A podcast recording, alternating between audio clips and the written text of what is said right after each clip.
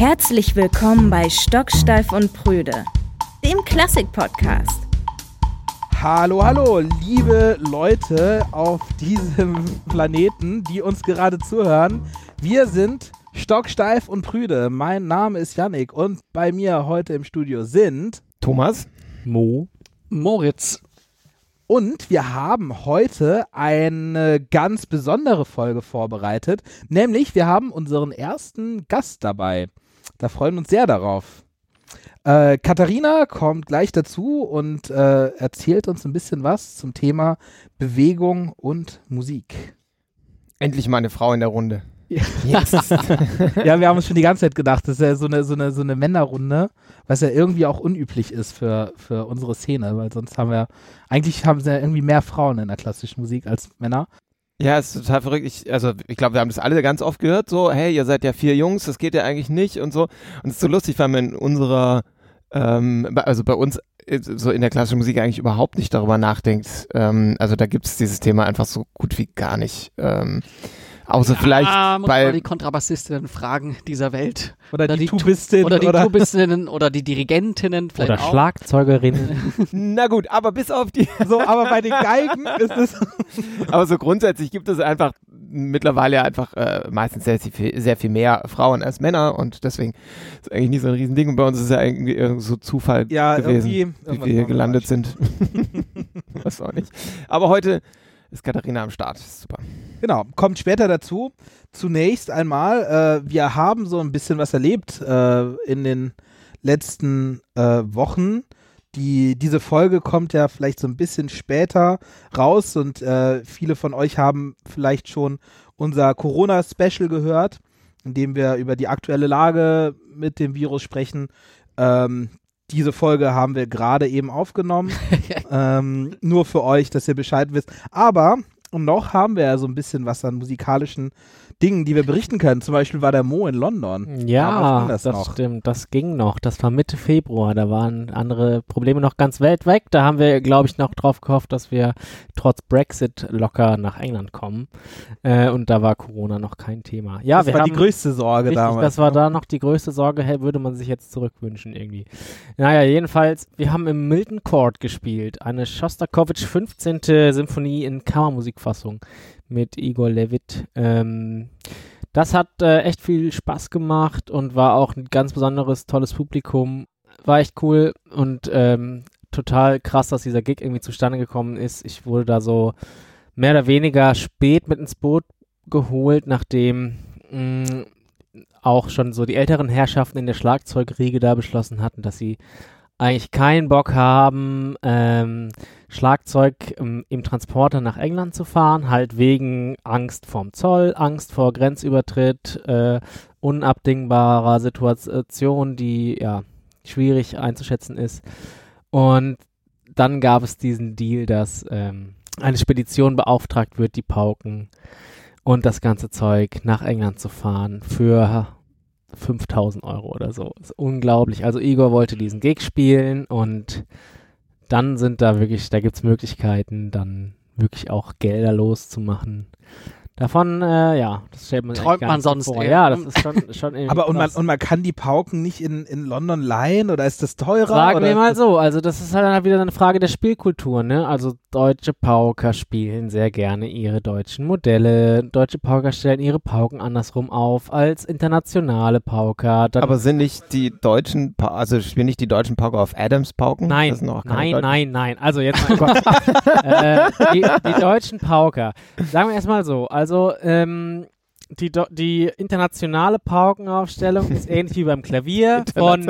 Von, von tief nach hoch. Ne? Jeder Ami, jeder Brite, überall wird anders gespielt. Aber in Deutschland nicht.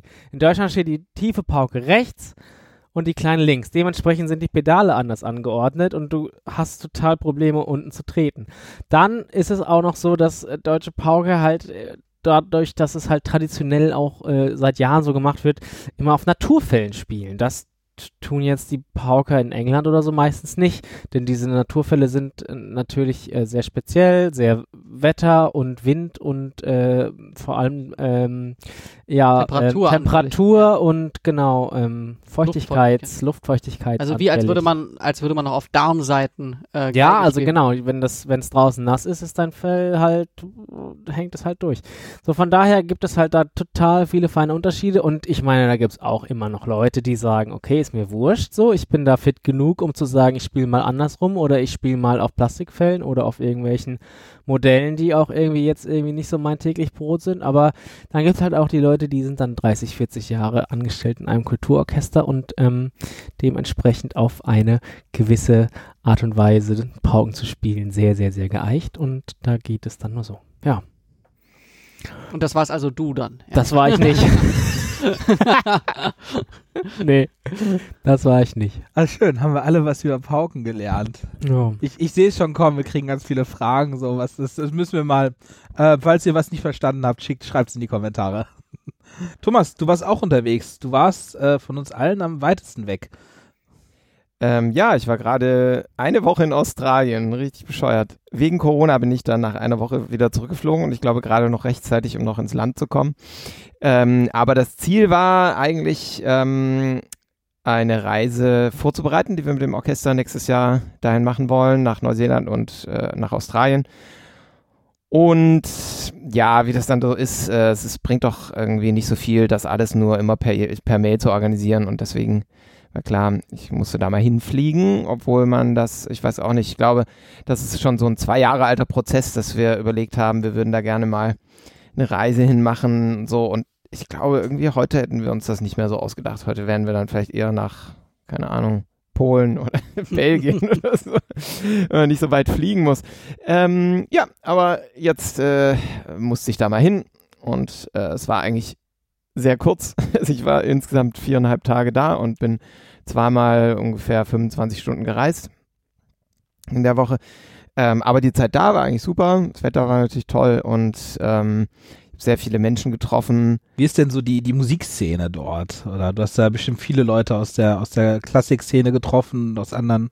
Wie sind die so drauf? Ach, da ist schon sehr viel los. Also es gibt auch das Adelaide Symphony Orchestra, ähm, also ein echt großes Profiorchester da vor Ort und ähm, eine relativ lebendige Musikhochschule und auch eine ziemlich große neue Musikszene.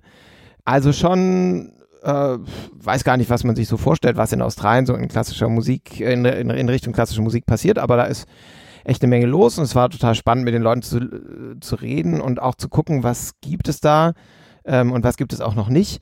Und es ist tatsächlich ganz lustig, es ist, äh, also so wie ich das jetzt erfahren habe, gibt es eine ziemlich starke ähm, äh, Ausprägung hinsichtlich neuer Musik. Also es gibt relativ viele Leute, die da sehr neue Musik spielen. Und auch ein Publikum, was das dann hört? Das weiß oder? ich nicht. Das weiß okay. Ähm, aber es gibt relativ viele Festivals auch. Da ist ja sowieso Adelaide ist ja die große Festivalstadt in Australien. Ähm, und da wird relativ viel neue Musik gemacht. Das Adelaide Festival ist ein riesiges Festival und das, äh, also von acht Klassikkonzerten waren sechs neue Musik. Ähm, und auf der anderen Seite ist aber die äh, klassische Musik sonst relativ traditionell. Also äh, wenn ich mir das Programm der Musikhochschule da anschaue, dann ist das genauso wie hier in der Musikhochschule. So, also da gibt sich das alles nichts. Aber ja, ist ein äh, schön, schönes Städtchen, Adelaide. Auch irgendwie über eine Million Einwohner, aber es ist äh, alles total nah. Also ich bin wirklich äh, von dem Hotel, in dem ich gewohnt habe, zu allen Treffen zu Fuß gegangen und nie mehr als eine Viertelstunde unterwegs gewesen. Für so eine Millionenstadt, der schon relativ ungewöhnlich ist. Also es ist irgendwie die Stadt der kleinen Wege. Aber es ist auch ein bisschen verstörend, finde ich. Ich weiß nicht, wer mal in letzter Zeit in Australien war, äh, in den letzten Jahren. Aber dieses Thema mit den Aborigines ist, äh, also wenn man da so durch die Straßen läuft, schon wirklich sehr verstörend. Also es ist Wie, überall. Also, Es, es gibt einfach äh, quasi keine Obdachlosigkeit in Australien, zumindest keine sichtbare, ähm, außer die von Aborigines. Und ähm, es sind überall ähm, liegen auf den Straßen Aborigines mit Wunden an den Beinen und die betrunken sind und laufen betrunkene Gruppen von Aborigines durch die Straßen und so. Und also da scheint dieses Problem, was es ja schon seit Hunderten von Jahren gibt, einfach immer noch überhaupt nicht gelöst zu sein. Es gibt mit Sicherheit natürlich viele äh, Aborigines, die auch äh, in der Gesellschaft äh, mittlerweile ihre Rolle gefunden haben. Es gibt sogar jetzt mittlerweile einen ersten, äh, der im äh, der Regierung sitzt, ein Aborigine und so. Also es sind natürlich nicht alle, aber es sind wirklich sehr viele, äh, die anscheinend mit der Welt um sie herum gar nicht gut klarkommen oder die Welt um sie herum kommt mit ihnen eben immer noch gar nicht klar. Das ist relativ krass. Ja, vielleicht machen wir ja was zu dem Thema, oder? Wenn wir da hinfahren. Ah, irgendwie habe ich das Gefühl, man kommt da dran nicht vorbei, aber man will jetzt auch nicht von hier kommen und denen sagen, äh, hier, ihr habt da ein Problem. ja, das sehen die, glaube ich, schon selbst auch. Moritz, was hast ja, du so erlebt? Ich, ich, ich komme gerade aus Hamburg, ähm, da wo Thomas ja häufiger ist und, und ja, also ähm, gar nicht so exklusiv. Ähm, ich habe mit Ballett zusammengearbeitet, diesmal gar nicht als Musiker, sondern als Coach. Wir haben eine äh, Produktion The Little Prince, ähm, der kleine Prinz, die ich ganz viel gespielt habe auf verschiedenen Festivals in, was ich, 2016, 2017, die wird jetzt wieder aufgenommen und die wird alles irgendwie eineinhalb Stunden Programm wird komplett auswendig gespielt und die neue Crew soll das in viel kürzerer Zeit einstudieren, als wir das damals gemacht haben und deswegen haben die mich da als äh, sozusagen musikalischen Coach dazugeholt, der einfach sagt, okay, stell dich mal dahin, da dieser Übergang funktioniert so und diese Stelle musst du so und so spielen. Und das äh, war eine sehr schöne Zeit, die natürlich jetzt aber auch durch die äh, allgegenwärtige Corona ähm, ja, Absagewelle auch jetzt unterbrochen wurde. Deswegen bin ich jetzt wieder hier. Davor war ich noch in München, also es ging irgendwie sehr, sehr interessant. Davor ging es wirklich Schlag auf Schlag auf Schlag äh, mit wenig äh, freien Tagen. Ähm, aber wäre ja auch so weitergegangen, ne? Es wäre auch so weitergegangen, aber naja, jetzt äh, erstmal zwei Monate bisschen Ruhe. Ähm, auch schön auf eine gewisse Weise. Ja, ja wir machen das Beste draus. Ne? Genau. Also für alle, die diesen Podcast gerne hören, äh, wir haben, sehen uns ja jetzt ähm, jeden Tag eine Folge, ne? Ja, genau. die Frequenz ja. kann erhöht werden. Genau, die Frequenz wird auf jeden Fall erhöht. Aber naja, also dafür, dass wir wirklich vorher ja äh, immer äh, so wochenlang gesucht haben, um mal einen Abend zu finden, an dem wir alle vier in Hannover sind. Das ist schon krass, ne? Und jetzt, ja, und jetzt ist geht, einfach so, geht okay, alles. wann treffen das wir uns? Können wir richtig äh, liefern. Also und ja. das Einzige, was, was ihr, liebe Zuhörer, von uns nicht erwarten könnt, ist, wir immer mit tollen Geschichten, wie jetzt gerade irgendwie aus Australien kommend, irgendwelche fantastischen Musikerlebnisse gehabt haben. Ja, gestern noch in der Elbphilharmonie und dann. nee, ich war heute zu Hause, habe schon eine Stunde auf Netflix geglotzt. ja, wir erzählen einfach, wir, wir machen eine neue Rubrik, in der wir einfach äh, Netflix-Tipps Netflix äh, oder, oder was hast du nur gestern im Fernsehen gesehen? Wie halte ich die Laune hoch? Oder welche Stücke übst du, die du eigentlich gar nicht üben müsstest, weil du gar keine Auftrittsmöglichkeiten hast? Das, das finde ich ja bei mir eigentlich ganz geil. Ich kann jetzt tatsächlich auch Instrumente üben, die ich sonst nicht so richtig schaffe. Also ich habe ja. äh, gestern zwei, drei Stunden Drumset geübt und das denke ich mir schon die ganze Zeit, boah, irgendwann mal in meinem Leben geil Drumset üben, weil es halt immer das, wo du denkst, ah, das wäre cool, das auch mal zu tun, aber du kommst nie dazu. Und gestern habe ich mir wirklich dann mal die ersten zwei, drei Stunden Jazz-Drums gegönnt. Das war eigentlich auch mega Bock. Im klassischen ähm, Repertoire kommt das bei der West Side Story genau, oder so. kommst du mal bei der West Side Story dazu. Klar, und wenn du irgendwie ja, so ein paar Musicals oder an kleineren Häusern werden halt dann auch so die Opern, Operetten und Kurt Weil und Zeug gespielt, aber mhm hauptsächlich äh, ist das dann, kommt das dann an achter, neunter Stelle mhm. in deinem Überalltag so, ne? So witzig, ne? Weil ich glaube, so ganz, ganz viele unserer Zuhörer äh, denken sich, so ein Schlagzeuger und du bist Schlagzeuger, hast aber irgendwie Schwierigkeiten, Schlagzeug zu spielen. Also Drumset. Ja, ja Drumset, äh, Drumset, aber Drumset. Ja, also es ist halt irgendwie, ich würde halt super gerne diese Zeit investieren, die ich halt in den Rest investieren kann und ähm, wenn ich das halt mal schaffe, macht das voll Bock. Und cool ist halt auch, man hat noch, äh, wenn man da so anfängt, man weiß theoretisch, wie alles funktioniert, aber die Füße sind halt leider irgendwie nicht so schnell wie der Kopf. Und andererseits sind halt die, die Fortschritte, die man so beim Üben macht, noch so richtig groß. Das ist halt so der große Unterschied zum anderen Üben. ja, voll schön, man, ne? man kommt in drei Tagen unfassbar weit im Vergleich zu dem, was man vorher konnte. Und das ist echt voll schön, weil sonst bist du halt immer nur irgendwo am Limit am Kratzen und kommst nicht wirklich weiter oder spürst es nicht, wenn du weiterkommst. Also ich habe die letzten Tage ganz viel Tonleitern geübt. Das war irgendwie, da kommen wir nicht so weit, aber ist auch wieder was, was sehr schön ist, weil sonst irgendwie übt man ja ganz viele Dinge, die man dann irgendwie so, oh, scheiße, ich muss jetzt morgen das und das spielen oder so und noch nicht so viel oder ne, man hängt aber so, dass man dann So richtig putzen. ja so richtig putzen und sich nochmal pflegen und so, das ist äh, ja, aber man kommt da nicht so, also Erfolgserlebnis, ich weiß ja nicht. Ah, doch, das ist, das, das, aber die kommen ja dann meistens später. Ja. Also wenn man gar nicht damit rechnet, dann merkt man irgendwann, oh, das war doch gut vor zwei Wochen mal. Aber ich freue mich sowieso schon drauf, auf die ganzen Sammlungen von Dingen, die die Leute jetzt in diesen Zeiten angefangen haben. So random Sachen, was sie den, den ganzen Tag gemacht haben. Oder das wollte ich schon immer mal oder so. Wird man bestimmt irgendwas drüber hören, äh, was, was man sich alles hat einfallen lassen, um die Zeit zu verbringen. Und was für coole Sachen dabei vielleicht auch entstanden sind. Ne? Ja, Hoffentlich. Sehr, Ja. Schreibt's uns, schreibt's uns in die Kommentare, was sind denn eure Projekte, äh, eure Tonleitern oder euer Drumset äh, oder schickt uns eine Mail an podcast.treppenhausorchester.de. Bin mal gespannt, was da rumkommt. Ist ja vielleicht auch viele Leute ein Instrument üben oder sowas. Auf jeden Fall. Ja. Ähm, also ich werde jetzt meinen, äh, ich wollte schon immer Sopransaxophon lernen. Das ist auf jeden Fall ein Projekt. Meine zweite Identität wird jetzt mal ein bisschen gepflegt. Da, das ist deine zweite Identität. Was Wir sind sind denn der Bratsaxophon. nee, das, das gehört noch zu meiner normalen. Aber davon später. Stocksteif und Prüde. Wir erklären Klassik. Was wolltet ihr schon immer über klassische Musik und über das Leben als klassischen Musiker wissen? Diese Frage stellen wir eigentlich in jeder Folge in den Raum und äh, freuen uns auch, dass wir immer wieder Futter von euch bekommen. Gerne mehr, schickt uns eure Fragen auf Facebook, Instagram oder per E-Mail. Äh, eine sehr schöne Frage oder vielleicht ist es eine Anekdo Anekdote, haben wir auf Facebook bekommen. Hi Yannick, Lessons learned der ersten Folge. Man klatscht nicht zwischen den Sätzen. Ich jetzt mit meiner Frau auf einem tollen Konzert im Theater Erfurt, Vivaldi vier Jahreszeiten. Meine Strategie, bloß nicht klatschen, um dann als Honk identifiziert zu werden. Warten, bis alle klatschen. Die Annahme war, genug Leute, die das Stück oder die Stücke, fünf Fragezeichen kennen, ähm, wird's wohl geben. Was aber wohl nicht wirklich der Fall war. Mein Versuch aufgrund der Musik Frühling und Sommer zu identifizieren schlägt fehl. Erstens Allegro, zweitens Lago, drittens Allegro wohl die Sätze, wieder sehr viele Fragezeichen, zu identifizieren, ebenfalls schwierig. Auch wenn es immer wieder deutliche Pausen gibt, wo dann doch einige die Nerven verlieren und klatschen. Honks. ich vermute, dass dann, dann zwischen Frühling, Sommer und Winter dann doch geklatscht werden sollte, aber auch hier kam der Applaus zögerlich. Nur der Schlussapplaus ging dann richtig ab. Als Klassikanfänger ist für mich nun das Klatschen im Klassikkonzert am Ende Mission Impossible.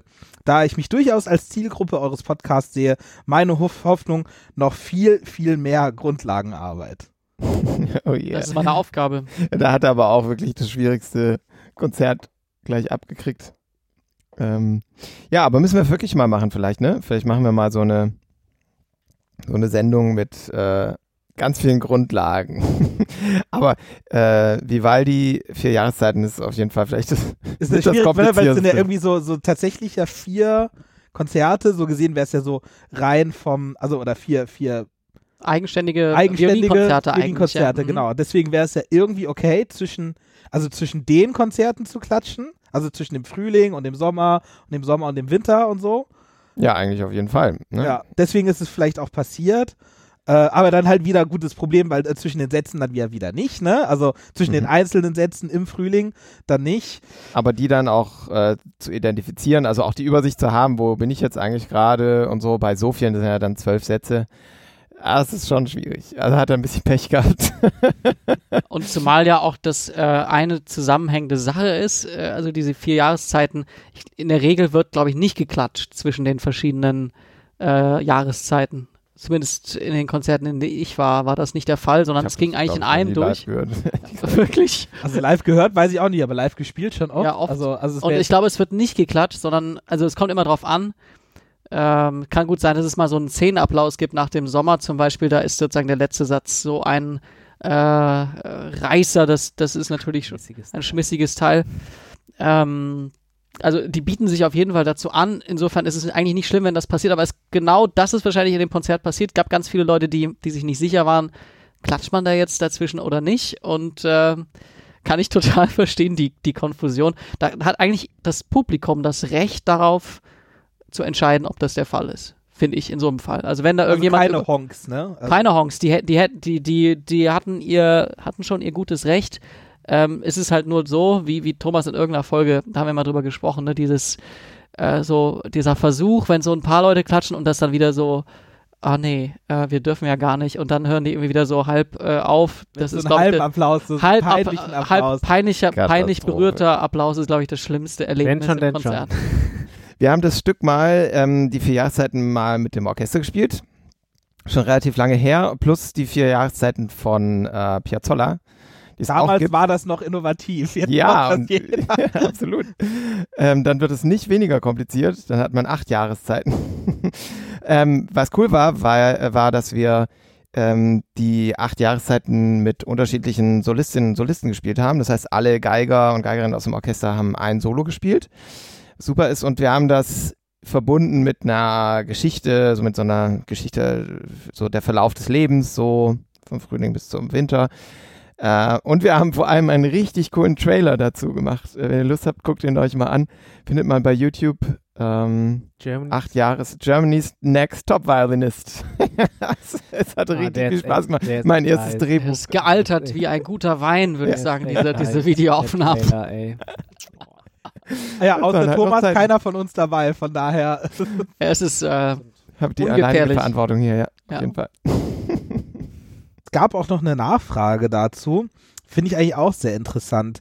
Äh, ich habe mich auch gefragt, wie sich die noch sehr junge erste Geige, eine Sie, alles groß, gegen den schon zig Jahre zum Orchester gehörenden Bass äh, ein Er durchsetzt. Also Rangordnung formell und informell im Orchester.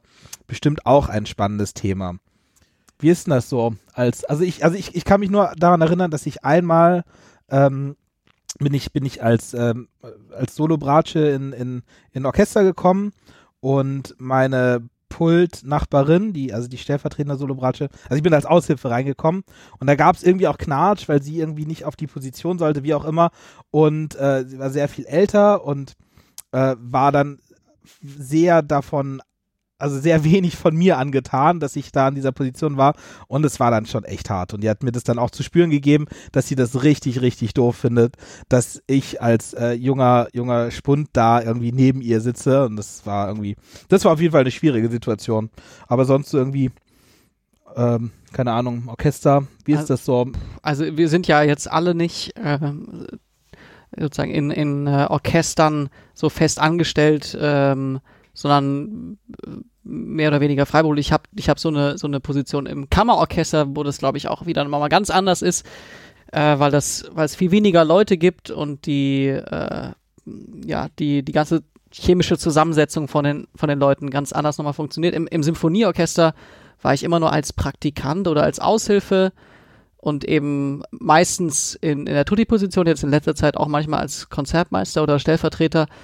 Und das ist tatsächlich manchmal ganz heiß, also im Sinne von gefährlich, wenn man da vorne sitzt und eben noch viel jünger ist ähm, und eigentlich den Ton angeben muss als Konzertmeister in, in so einem äh, Haufen, wo schon die Leute auch durchaus Ü50 sind und äh, sehr genaue Vorstellungen haben, wie sie das genau haben wollen und was sie jetzt gut finden und was sie schlecht finden. Da muss man immer, also als Aushilfe zumindest, muss man sehr kompromissbereit sein, aber gleichzeitig auch nicht zu, zu äh, schwach wirken. Ja, das in so System ist ja, das, das System ist ja so, dass es ja ganz normal ist, dass, also, dass, dass du halt wirklich als, als sehr junger Mensch dann halt plötzlich halt eben dieses Probespiel gewinnst und dann halt irgendwie der Vorgesetzte bist von dieser Gruppe von Leuten, die dann äh, vielleicht im Durchschnitt fast doppelt so alt sind wie du. Mhm. Also, das ist halt im Orchester irgendwie äh, Teil des Systems, ja. Ja. Damit muss man irgendwie leben. Damit muss man leben. Ähm, und also, was ich zumindest von außen beobachtet habe, auch bei vielen Leuten, die in genau so, so einer Situation sind. Es ist eben dann immer schwierig, wenn man, wenn man in einer führenden Position ist, also wenn man irgendwie Konzertmeister oder Stellvertreter oder irgendwie Solo-Bratschist oder Solo-Kontrabassistin oder wie auch immer, dann ist es, ähm, dann soll, muss man immer mit, mit Feingefühl daran gehen, äh, also eine, eine gewisse Autorität ausstrahlen, aber niemals die Leute persönlich oder offensiv angehen, sondern einfach bestimmt sagen, was die eigene Meinung ist und dann eben auch, wenn jemand, das kann durchaus passieren, wenn jemand versucht, die Autorität zu untergraben, muss man, glaube ich, wie in vielen anderen Jobs auch, als, als Führungspersönlichkeit dann auch schon durchaus klar machen, nee, also das ist jetzt sehr nett, dass, dass sie oder du mich darauf hinweist, aber ich bin schon dafür, dass wir das lieber so machen. Also dann muss man sehr freundlich, aber bestimmt ähm, seine Meinung zu geben. Also was jetzt den, den weiblichen Anteil da angeht, das äh, kann ich aus meiner Perspektive natürlich nicht beurteilen, aber das kann dann sozusagen das, das Problem noch verstärken, was man als junger Mensch hat, wenn man da reinkommt dann gibt es vielleicht manche von, von älterem Semester, die das Gefühl haben, noch dazu, ah, jung und dann noch eine Frau, ui, das äh, respektiere ich jetzt nicht. Da gibt es halt Leute, die, die so drauf sind. Also gerade, wie gesagt, Kontrabassistinnen ähm, zum Beispiel, die in einer Solo-Funktion sind, haben da durchaus es nicht einfach. Ja, und ich glaube, die Frage war auch schon sehr stark so gemeint. So, also ich glaube, wir können da vielleicht äh, nicht so gut was zu sagen und fragen vielleicht einfach mal später mal Katharina, ob sie äh, das zu sagen kann. Ähm, als, als, junge weibliche Geigerin. Ja, das genau. Ist ganz gut. Ähm, aber es ist auf jeden Fall natürlich auch neben dem Thema, wie setzt man sich so durch, äh, wie wird man ernst genommen, ist natürlich auch dieses Thema ähm, sexuelle Belästigung in so einem Arbeitsplatz schon auch nochmal ein anderes als in vielen anderen Arbeitsplätzen. Ähm, einfach weil man die ganze Zeit so eng aneinander und aufeinander sitzt, so in so einem Orchester. Also ich habe von einer ähm, Hornistin mal gehört, noch während meines Studiums, die dann äh, angefangen hat, im Orchester zu spielen, dass der Hornist neben ihr äh, dann immer irgendwann ihr so den Arm so aufs Bein gelegt hat und so. Und du musst ja jeden Tag neben diesem Menschen dann sitzen und spielen und auch gut spielen und so. Und, und Horn ist sowieso das vielleicht anfälligste Instrument für Nerven. Ja, also genau. Das ist so ein ganz äh, psychisch wie soll ich sagen, belastetes Instrument, weil man, weil man sich nie bei den einfachsten Tönen ähm, kann es, kann dieser sogenannte Kiekser kommen. Also das, wenn sich der Hornist äh, verspielt, der macht extrem wenig. Also das ist wie Spielen ohne, ohne Sicherheitsnetz. Und das ja, ist dann, dann, dann halt eben noch so einen psychischen Druck dazu. Ja. Ja, genau. Und, und was macht man dann? Und dann ist man da gerade ganz neu in einem Orchester und dann äh, man kann diesen Menschen halt einfach auch nicht aus dem Weg gehen, weil er sitzt jeden Tag fünf Stunden zehn Zentimeter neben dir. So, und äh, also ist auf jeden Fall ein schwieriges Thema, mit Sicherheit. Wie ist denn das da ausgegangen? Ähm, ich glaube, sie hat gekündigt. Echt? Nach relativ kurzer oh, Zeit. Das ist ja. auch nicht okay. Nee. Aber ich bin, ja, ich habe es dann auch nicht mehr weiter verfolgt. Eine weitere Frage haben wir noch von Hassib. Hassib fragt, wie entsteht so eine Komposition von beispielsweise Bach oder so? Werden erst Noten geschrieben oder klimpert er erstmal auf dem Instrumenten rum, bis ihm was gefällt oder wie lief es damals ab? Muss ja gar nicht damals sein, ist ja heute vielleicht auch nicht anders. Ich glaube, es ist sowohl heute als auch damals sehr unterschiedlich gewesen. Ähm, manche haben quasi improvisierend komponiert. Ich glaube, Chopin war so jemand, der sich das quasi auf dem Klavier zurecht improvisiert hat. Äh, jetzt wird Bach angesprochen. Bach war ein Meister im Improvisiv, wie viele andere auch. Der konnte Fugen, also die vielleicht komplexeste äh, Kunstform in der Musik, äh, konnte der aus dem Stehgreif improvisieren. Ähm, aber ich weiß tatsächlich auch nicht, wie er, wie er, also ob das wie bei Mozart quasi schon im, im Kopf geordnet war und er das niederschrieb oder ob er äh, wie Beethoven so ein Motiv genommen hat und da ewig dran drüber nachgedacht hat. Ich, ich gehe mal davon aus, dass es vielleicht so ein, so ein Mittelweg war. Ne? Also er hat wahrscheinlich schon sehr viel ähm, fertig gehabt und dann noch weitergemacht. Also hat das auf, aufs Notenpapier ähm, gelegt und vielleicht nochmal was. Also aber ich, ich, bei, bei Bach bin ich da überfragt. Das weiß ich nicht tatsächlich. Ja, es ist äh, mit Sicherheit bei allen Komponisten auch ein ähm, ganz unterschiedlicher Prozess gewesen, also wie die vorgegangen sind. Also äh, selten ist so eine Sinfonie einfach so in so einem Fluss entstanden. Und das ist vielleicht auch finde ich immer, das, äh, was man sich immer mal wieder klar machen muss, sowohl bei großen Kompositionen als auch bei großer Literatur, es ist richtig viel Arbeit gewesen und auch quälende Arbeit. Es ist nicht so, dass äh, auch die, die Schriftsteller da einfach gesessen haben und das ist einfach so aus ihnen rausgeflossen oder der äh, Komponist saß da und dann war diese Sinfonie zwei Tage später, war die da, sondern da sitzt man dann auch an zehn Takten an so einer Überleitung, sitzt man einfach eine Woche und verzweifelt daran, weil man einfach keine guten Lösungen findet oder vielleicht nicht die gute Idee hat oder so und bis dann wirklich diese äh, dieses Meisterwerk am Schluss dasteht, das ist halt überhaupt nicht göttlich von oben herabgeflossen. Das ist einfach das Produkt von wirklich ganz. Aber kommt, kommt immer auf den Arbeit. Typen an, ne? War das nicht, war das nicht Mozart irgendwie die Don Giovanni Ouvertüre Ouvertüre am, am, am Abend der Premiere geschrieben hat? Nee, das kann also, nicht am, sein. Also am Tag, der, am Tag der Premiere. Also am Tag der Premiere geschrieben hat, oder ist das ein Mythos? Ich weiß es nicht, aber. also zumindest in sehr kurzer Zeit, ja. Ich Ja. glaube halt auf jeden Fall, dass ich sozusagen die Art des Rumgeklimpere, äh, also sozusagen des äh, Suchens im Moment raus einfach sehr verändert hat über die Jahre hinweg. Also durch, durch äh, die Tonalitäten und, und Formen, die sozusagen gewahrt wurden und vielleicht mittlerweile dann einfach nicht mehr existieren, ist, glaube ich, so der Rahmen, in dem dieses Rumgeklimpere und äh, sozusagen freie Suchen nach Motiven oder interessanten harmonischen Verläufen und so weiter. Ähm, das hat sich einfach ähm, extrem weit äh, gedehnt, sodass halt die Möglichkeiten auch dann über die Jahre ganz andere wurden. Also ich glaube halt, dass ein Mozart oder Bach schon immer noch in gewissen Schemen, ähm, auch wenn er sozusagen frei gesucht hat nach, nach äh, Motiven oder Material, sich ähm, da bewegt hat und klar, wenn jetzt heute, also er hat sich nicht einfach ans Klavier gesetzt und irgendwas rumgeklimpert, so das ist halt dann irgendwie doch auch was anderes, glaube ich. Wobei mein Theorieprofessor davon überzeugt war an der Hochschule, dass Wagner beim Tristan-Akkord einfach verrutscht ist mit einem Finger. dass er so auf dem Klavier gespielt hat und dann ist er so bei diesem äh, also bei, bei diesem Vorschlussakkord sozusagen gelandet und dann ist da ein, muss ihm ein Finger verrutscht sein und dann ist das so entstanden. So, also äh, ja, ich glaube, es ist alles ganz unterschiedlich gewesen, wie die, wie die Komponisten so komponiert haben, aber ich äh, bin mir sicher, dass in den allermeisten Fällen das äh, einfach auch eine sehr ja, komplizierte Arbeit war. Also man weiß von einigen äh, Komponisten mehr, dass sie, dass sie wirklich geschuftet haben. Die haben, dann sieht man in den, in den äh, Noten, in den Partituren, dass sie da durch, Sachen durchgestrichen haben, verbessert haben, nochmal zurückgesprungen sind, nochmal irgendwie ein halbes Jahr später das nochmal aufgegriffen haben und so. Also Beethoven ist so jemand, der unglaublich eine Sauklaue hatte. Also man kann wirklich die, die ähm, Manuskripte, die man hat von ihm, die Originalen, ähm, das ist, die, die Verleger müssen wirklich äh, Schwerstarbeit geleistet haben damals. Und der wird aber sicherlich auch auf dem Klavier sich die Sachen vorgespielt haben und dann äh, probiert haben und dann wieder ans, ans, an die Noten zurück und dann weitergeschrieben und ah nee, und also der muss sich zum Beispiel da, der, der, der hat, glaube ich, seine, seine Vermieter ja auch zur Weißblut gebracht, weil er laut äh, Klavier gespielt hat und dann irgendwann immer tauber wurde und so. Moritz, Moritz, der Schlagzeuger, lacht.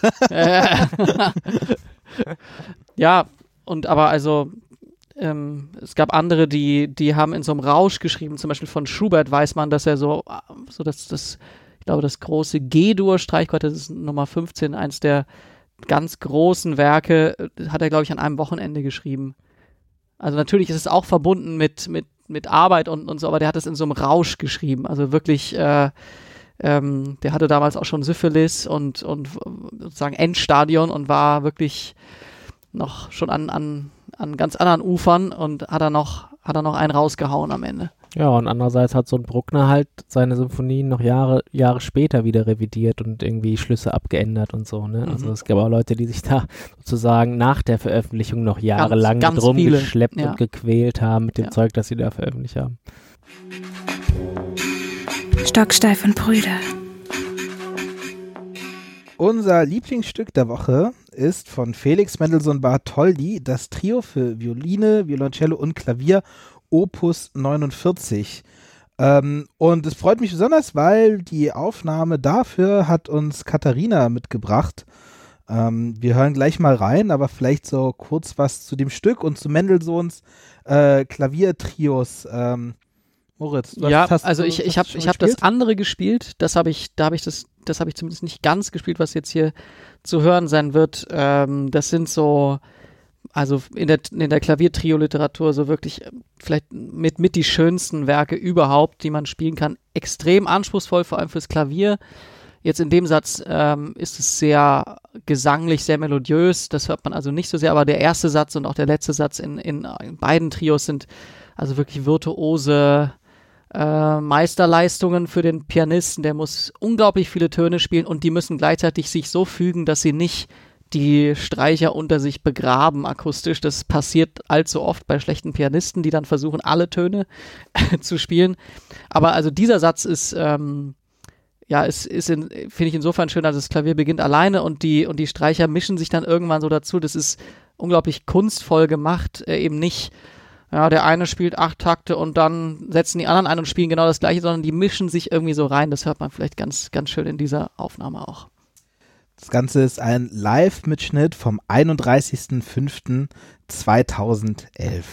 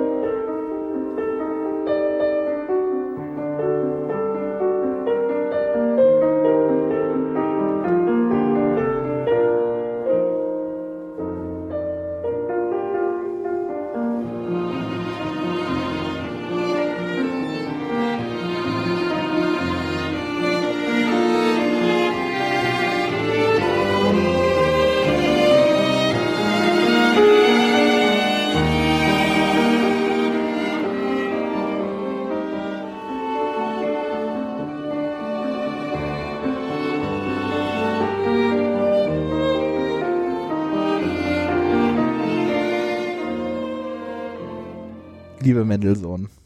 Ja, Mendelssohn ist, finde ich, der allerbeste, weil der so, ähm, so direkt emotional ist. Haben wir auch schon mal, wir wiederholen uns ständig. Ja, aber das kann man nicht oft genug sagen. Also ich Ja. finde, man kann auch nicht oft genug Mendelssohn hören und man kann Das nicht stimmt. oft genug Mozart spielen.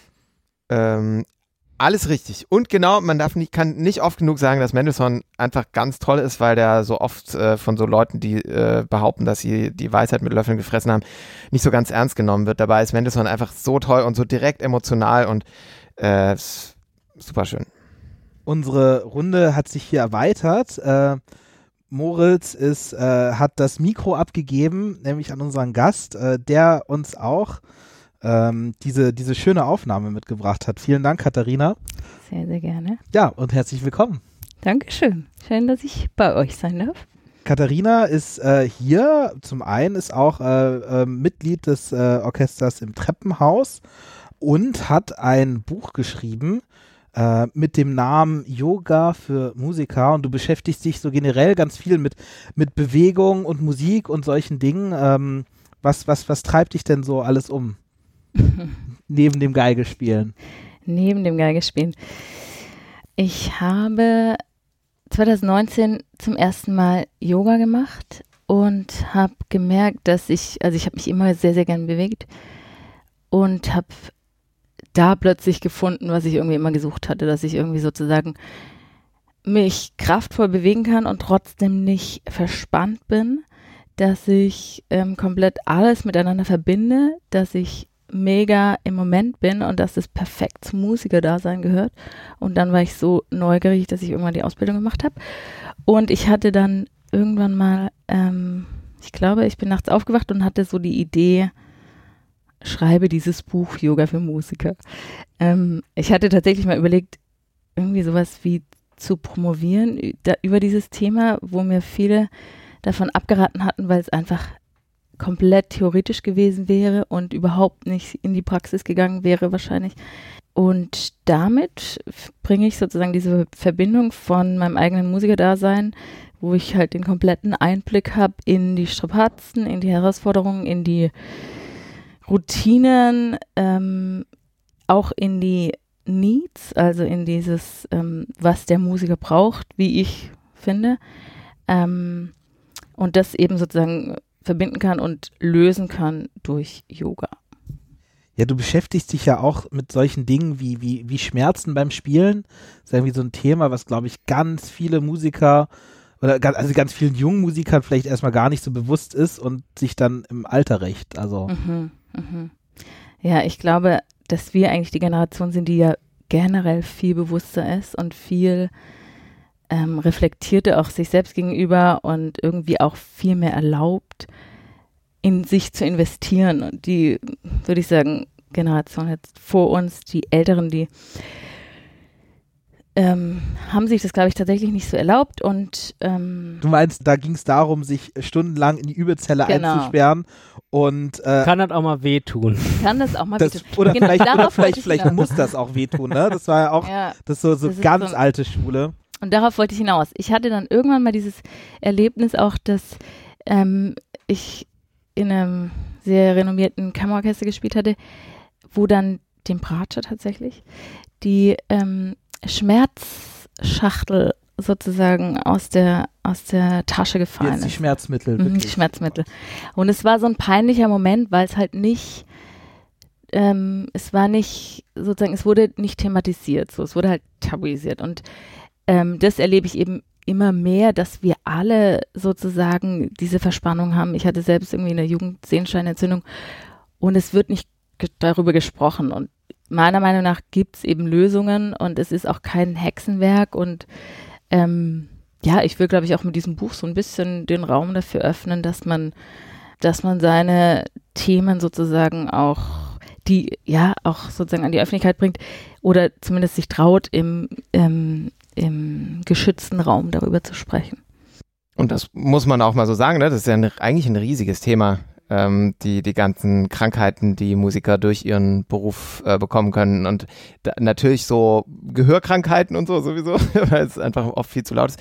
Aber die ganzen körperlichen Schwierigkeiten, weil die meisten Instrumente nicht ergonomisch sind für den Körper. Und dann äh, ja, es gibt ja auch in, in Hannover zum Beispiel so ein ganz renommiertes Institut für Musikermedizin. Also es ist eigentlich ein riesiges Thema, aber äh, da kann noch viel verbessert werden, gerade in der Vorbeuge, ne? dass man nicht im Nachhinein dann einfach nur Medikamente gibt.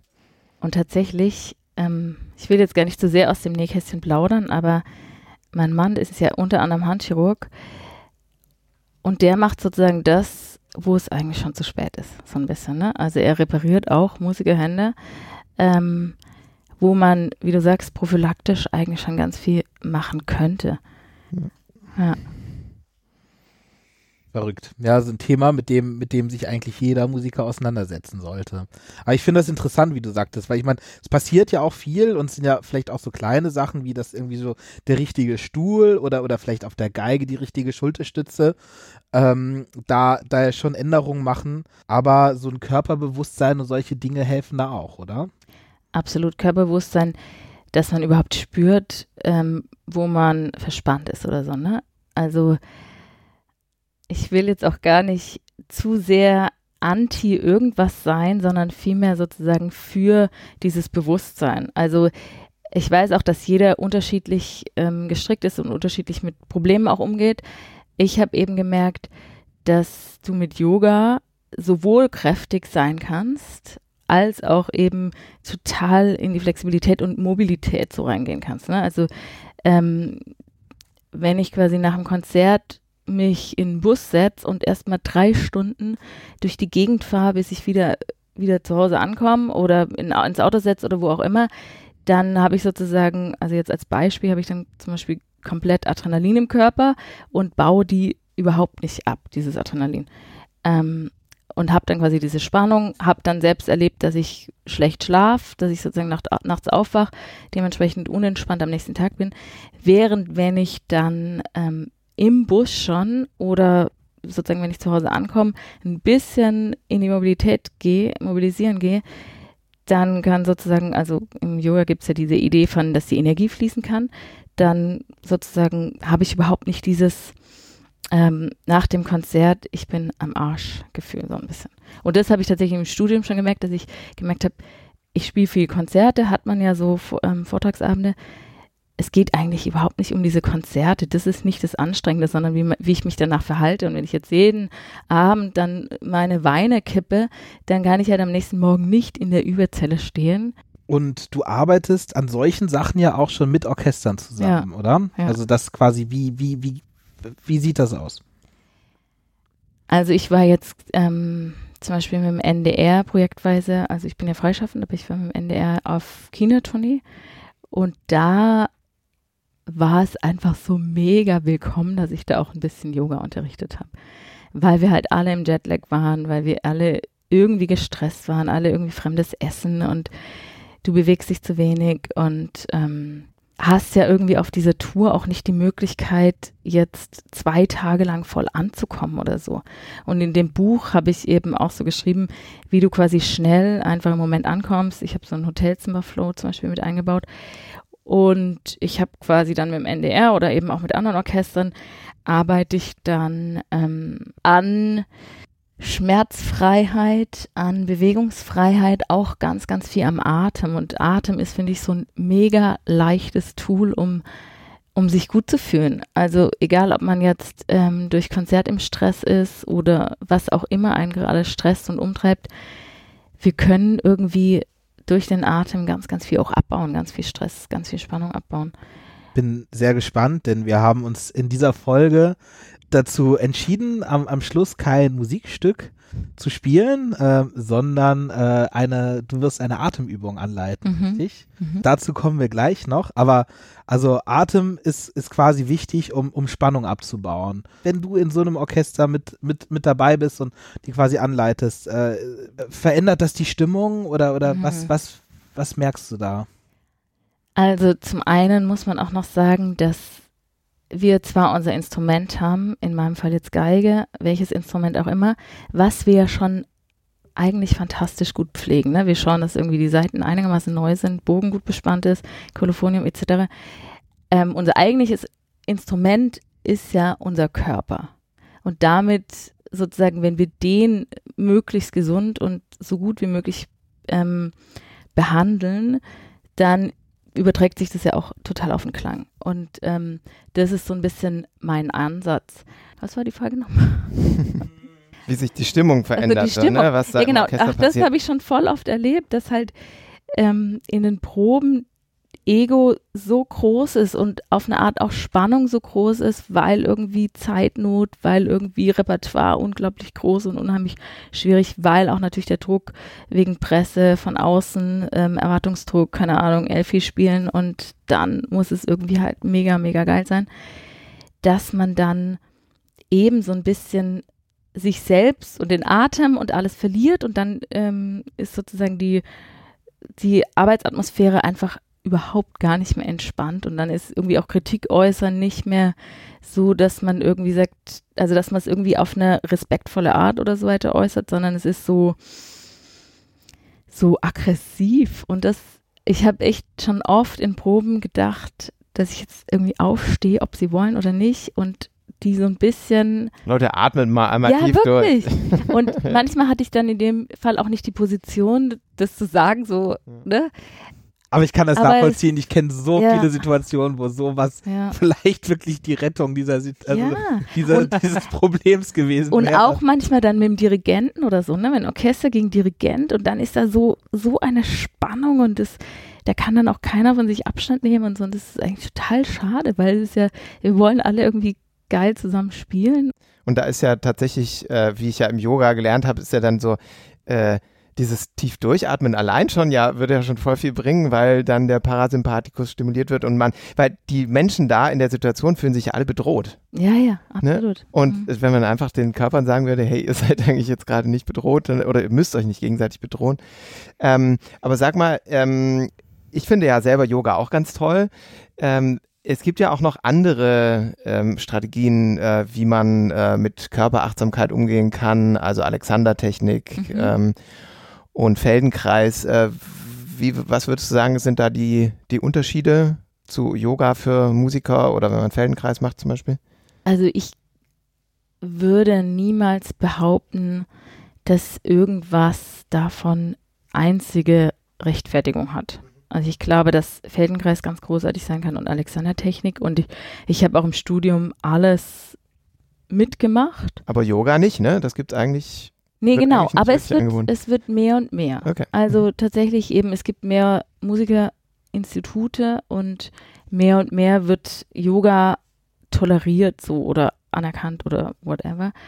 Ähm, ich persönlich finde halt an Yoga so cool, dass es nicht nur langsam sein muss und es muss nicht nur sanft sein, sondern es kann auch super ins Energetische gehen und mega ins Kraftvolle. Und das finde ich halt einfach perfekt, dass es alles sein kann. Ne? Das ist sozusagen auch, keine Ahnung, äh, Fitnessstudio und ähm, Kickboxen ersetzen kann, nur jetzt für uns Musiker auf eine Art und Weise, die so ein bisschen doch kontrollierter ist als, ich habe echt auch im Fitnessstudio alles gemacht, irgendwie äh, hier Tempo und Zumba und, und ist alles schön und Joggen ist auch schön. Es ist halt einfach lang nicht so ganzheitlich, auch wenn dieser Begriff ähm, sehr esoterisch klingt. Ähm, aber es ist nicht so allumfassend und das finde ich so cool, dass du einfach Yoga in verschiedene Richtungen gestalten kannst. Das, was du brauchst. Und wir brauchen natürlich auch alle Muskeln. Ne? Es ist ja nicht nur, dass wir irgendwie Dehnung brauchen und Öffnung, sondern wir brauchen auch ähm, das Gerüst und die Statur, um überhaupt diesen Strapazen nachgehen zu können und das gesund bis lange ähm, durchführen zu können. Und es macht einen doch auch ein Stück weit zu einem besseren Musiker, oder? Also du, du sprichst ja auch davon, von, von Klangverbesserung, oder? Mhm, mhm, Finde ich auf jeden Fall. Ähm, Klangverbesserung, freierer Klang, natürlich durch das Körperbewusstsein hat man im Idealfall auch eben ein Gefühl dafür, wo ich jetzt eigentlich gerade festhalte. Ne? Ähm, und dadurch, dass ja Yoga auch irgendwie sehr mit Seele verbunden ist, könnte man auch behaupten, dass du an deine Emotionen leichter rankommst. Und wir wollen ja als Musiker Emotionen übertragen und ähm, Emotionen wecken. Daher ähm, finde ich das auch nochmal total schön, dass man ideal, idealerweise, finde ich, also ich bin so ein großer Fan von Herzöffnung und von ähm, ja, irgendwie auch voll Vertrauen sozusagen ins Leben gehen, dass man idealerweise da auch ähm, ohne Angst vor Verletzungen auf der Bühne performen kann und seine Seele so ein bisschen, ja, zeigt. Also ich, ich habe ja, ich habe ja nicht so viele Berührungspunkte mit Yoga gehabt, aber ich finde das trotzdem total spannend, was, was man da macht. Was sind denn so deine Tipps für Musiker? Was, wie kann man eben durch, durch Körperbewusstsein und, und Yoga, was, was kann man da so machen? Also erstmal, ich glaube, mein erster Tipp wäre, jegliche Art von Vorurteilen zur Seite legen. Vorurteil, dass man nicht flexibel genug ist, Vorurteil, dass man Mann ist, Vorurteil, dass, ähm, dass es ja nur esoterisch ist, dass es ja nur auf dem Rücken liegen ist, was auch immer man das damit assoziiert, sondern tatsächlich mal sich drauf einlässt. So, das ist, finde ich, der erste Tipp. Und ähm, im Yoga ist ja so das große Credo, der Weg ist das Ziel, dass man halt auch, also das finde ich eigentlich auch total schön und auch immer, immer wieder so eine Übung, zum Beispiel Vorwärtsbeuge, wo man einfach manchmal sich nicht komplett zusammenfaltet und ähm, sozusagen oder lass es Spagat sein, vielleicht hat man dann eine bessere eine bildliche Vorstellung. Es geht nicht darum, dass du dann da perfekt wunderschön in dieser Position bist, sondern es geht um dieses Erleben dahin, es geht um dieses öffnen sozusagen dahin. Und vor allem dieses Nicht-Urteilen, was ähm, uns manchmal so schwer fällt, weil wir ja auch beim Üben ganz oft so, äh, war nicht gut genug und ähm, so ist es sofort so ein, so ein Urteilen, statt sozusagen so ein bisschen objektiv zu sein und zu schauen, da und da könnte ich und ähm, das wäre ein weiterer Tipp. Also du meinst, also was, was sind denn so die auch, was sind denn, du hast jetzt gerade schon über Fehler gesprochen, was sind denn so typische Fehler neben dem, die man als Musiker gerne mal begibt oder, oder macht? Ich würde gar nicht so von Fehlern sprechen. Sich darauf einlassen. Nee, irgendwie, also eben, es gibt, es gibt nicht den Fehler. Also, wenn jemand, also zum Beispiel, ich mache ja auch eins zu eins Coaching, ne? Und wenn jemand mit Rückenschmerzen jetzt im unteren Rücken kommt, dann wäre der Fehler, wenn man unbedingt auf Fehler sozusagen aus ist, wäre der Fehler nicht auf sich zu hören, weil ich natürlich jedem Schüler auch dieses, diese Verantwortung überlasse, ähm, selbst auf seinen Körper zu hören. Und das ist, glaube ich, der Fehler, der sozusagen dann zu Schmerzen führt. Weil ich ignoriere, dass die ganze Zeit beim Spielen mein Handgelenk wehtut, spiele ich halt weiter, weil ich glaube, dass ich es jetzt muss und dass ich irgendwie zehn Stunden üben muss, nur damit ich ein geiles Konzert spiele. Ähm, und der Fehler wäre zu vermeiden, eben zu schauen, okay, was brauche ich heute irgendwie? Und ich beginne zum Beispiel Yogastunden ähm, damit erstmal so einen Scan zu machen, wie fühle ich mich, was brauche ich, wie ist mein Atem, wo sitzt Verspannung und das aber ohne, ohne sich dafür zu verurteilen. Also Kinder sind ja ganz großartig darin, ähm, im einen Moment so zu sein und, und im anderen Moment so überhaupt nichts mehr mit diesem Moment davor zu tun zu haben, ne? Und sich diese Freiheit zu geben, komplett zu wechseln. Und das sozusagen schaffst du vielleicht auch durch Yoga, dass du sozusagen jetzt annimmst, dass du gerade so bist und morgen fühlst du dich völlig anders, ist auch okay. Und das ist ja auch das, was wir als Musiker brauchen. Ja, ich kann das ja nur empfehlen. ich finde, man kann ja sehr viel ausprobieren. Ja. Ähm, und äh, Yoga, finde ich, ist aber was, was sich auf jeden Fall lohnt, mal auszuprobieren. Das fällt auch nicht für alle was. Aber ich äh, selbst habe auch vor, weiß nicht, vor fünf, sechs Jahren damit noch wirklich gar nichts zu tun gehabt. Und irgendwann habe ich das für mich so entdeckt und auch gemerkt, dass äh, was es für eine also äh, für eine unfassbare Entspannung auch sein kann. Und für mich ist das Tolle eigentlich äh, diese Verbindung zwischen ähm, Geist und Körper so, ähm, äh, dass es eben nicht nur äh, eine reines, äh, keine Ahnung, Entspannungstraining ist, äh, so ähm, ich oder dass man sich nur dehnt oder so oder nur Muskeln aufbaut, sondern dass das das Ganze eben auch noch mit äh, mit dem ganzen Wesen so toll verbindet und äh, also ich, wenn ich mal so richtig gestresst bin und äh, gar nicht mehr weiß, was ich machen soll und dann eine halbe Stunde Yoga mache, dann bin ich danach cool. wieder voll in Ordnung. Das ist echt super. Und das Interessante ist, das habe ich neulich gedacht, eigentlich sind wir Musiker alle Yogis im Sinne von, dass wir uns großartig auf den Moment einlassen können. Wenn man mal so auf der Bühne sitzt und so wahrnimmt, also ich finde es auch so bei Zugaben immer so krass, wie so, wie so nur der Moment zählt und wie so voll der Fokus auf den Moment ist, dann ist das Yoga. Ne? Alles, was man sozusagen mit Aufmerksamkeit macht, ist Yoga jetzt mal ähm, platt gesagt. Ähm, und vielleicht hilft trotzdem Yoga dem Musiker noch schneller in den Moment zu kommen.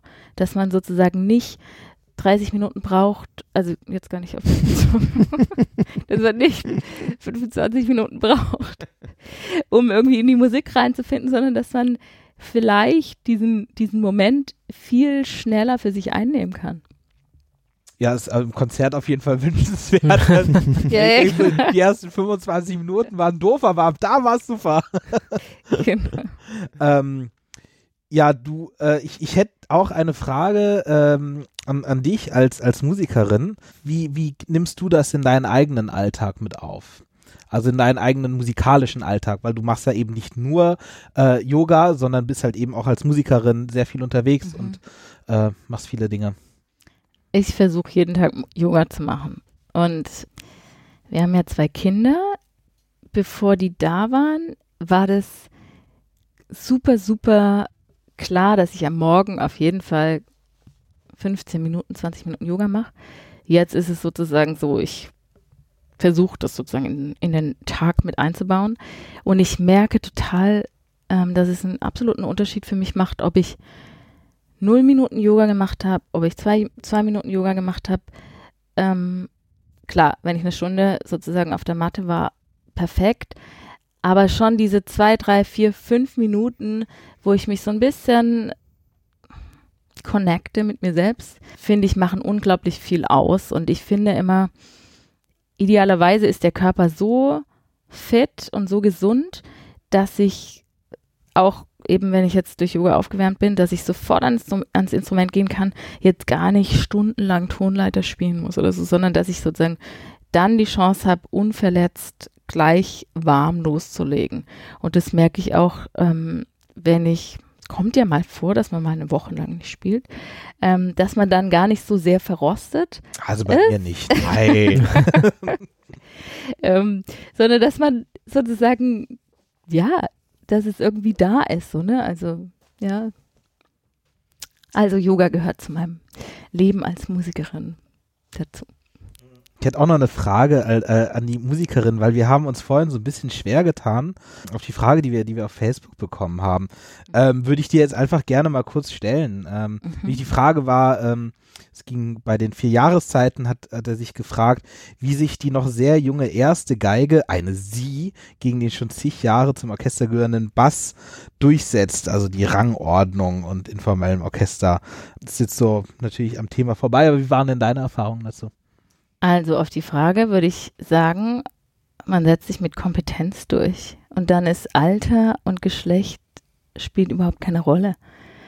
Ähm, und ich habe es tatsächlich selbst erlebt, dass ich Konzertmeisterin war und ich habe schon das Gefühl gehabt, dass ich dann gespürt habe, so von diesen, ähm, von den männlichen, die jetzt, die waren jetzt nicht 60, aber trotzdem habe ich gemerkt, dass es ein Thema ist, das sozusagen eine Frau führt. Ne? Also es ist, es steht natürlich auf eine Art im Raum, aber ich finde, wenn man mit einer Selbstverständlichkeit daran geht und eben mit Kompetenz sozusagen beeindruckt, dann ist es wiederum überhaupt gar kein Thema. Ist so, finde ich, das Argument schlechthin. Also auch gegen den Bassisten, oder? Was, was? Finde ich sehr schön, absolut. Also. Ja, ich denke auch, es gibt da mittlerweile ganz viele äh, Konzertmeisterinnen und äh, mhm da gibt es bestimmt in dem ein oder anderen Hinterzimmerchen äh, von irgendeinem männlichen Mitglied des. Orchesters noch irgendwelche komischen Gedanken, aber äh, die sind ja so akzeptiert, weil die auch einfach dann so toll sind, mhm. äh, dass das echt eigentlich an der Oberfläche zumindest kein Thema mehr ist, würde ich sagen. Ja. Du hast uns ja ein Exemplar von deinem Buch mitgebracht. Mhm. Wir würden das sehr gerne verlosen. Deswegen, die schreibt uns eine E-Mail an podcast@ treppenhausorchester.de und nimmt teil an der Verlosung von Yoga für Musiker. Ansonsten, wo gibt es das Buch überall? Das gibt es bei Amazon, das gibt es bei yogaformusicians.net und auch im Buchhandel. Ich würde sagen, ihr macht vielleicht irgendwie einen Link drunter oder sowas. Dass man Machen das, wir. Also man Kommt kann in die Shownotes. den Buchhandel auch unterstützen. Sehr gut. Ja, bleibt uns eigentlich nur noch an unsere Zuhörer gleich noch die Atemübung zum Ausklang. Äh, vielen Dank an alle fürs Zuhören. Liked uns und gebt uns Bewertungen, wo auch immer das überall geht. Besucht das Orchester auf Facebook und Instagram, besucht Stocksteif und Prüde auf all diesen Kanälen und freut euch auf ganz viele nächste Folgen und bleibt auf jeden Fall noch dran für die Atemübung mit Katharina und vielen Dank an dich. Vielen Dank.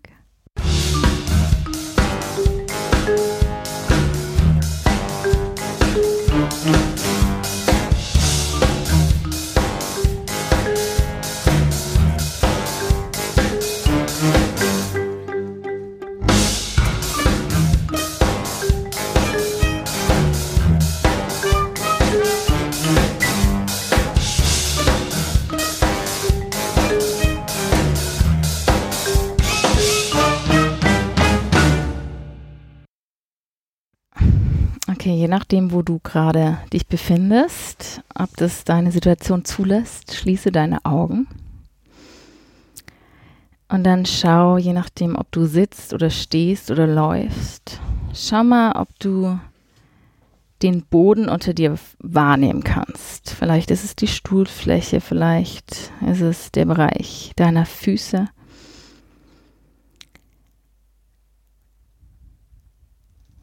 Und dann atme durch deine Nase ein und durch die Nase aus. Ein durch die Nase, zieh gleichzeitig deine Schultern zu den Ohren. Und ausatmen durch die Nase, lass die Schultern nach hinten unten absinken. Nochmal ein durch die Nase, die Schultern nach oben ziehen, hier ganz, ganz viel Enge wahrnehmen und mit der Ausatmung Schultern nach hinten unten abrollen. Ein durch die Nase, nochmal die Schultern nach oben, über den Mund aus, allen Stress hier loslassen. Ein. Nochmal über den Mund aus. Letztes Mal einatmen. Über den Mund aus. Und dann nimm hier diesen Augenblick wahr. Nutze diese Gelegenheit, über deinen Körper, über deinen Atem ganz, ganz schnell in den Moment zu kommen. Dein Atem, dein Körper sind immer hier. Schau, wie sich dein Körper anfühlt. Schau, ob du deine Haut spüren kannst.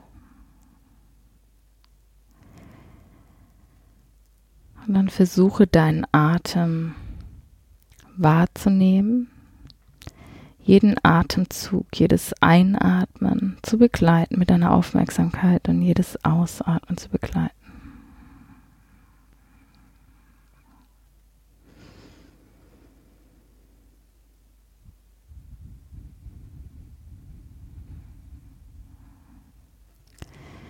Und dann richte deinen Fokus nochmal dahin, wo vielleicht ein kleines bisschen Spannung in deinem Körper sitzt.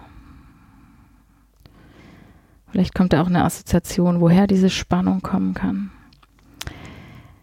Und genau dafür gibt es eine ganz, ganz fantastische Übung, sogenannte Löwenatmung.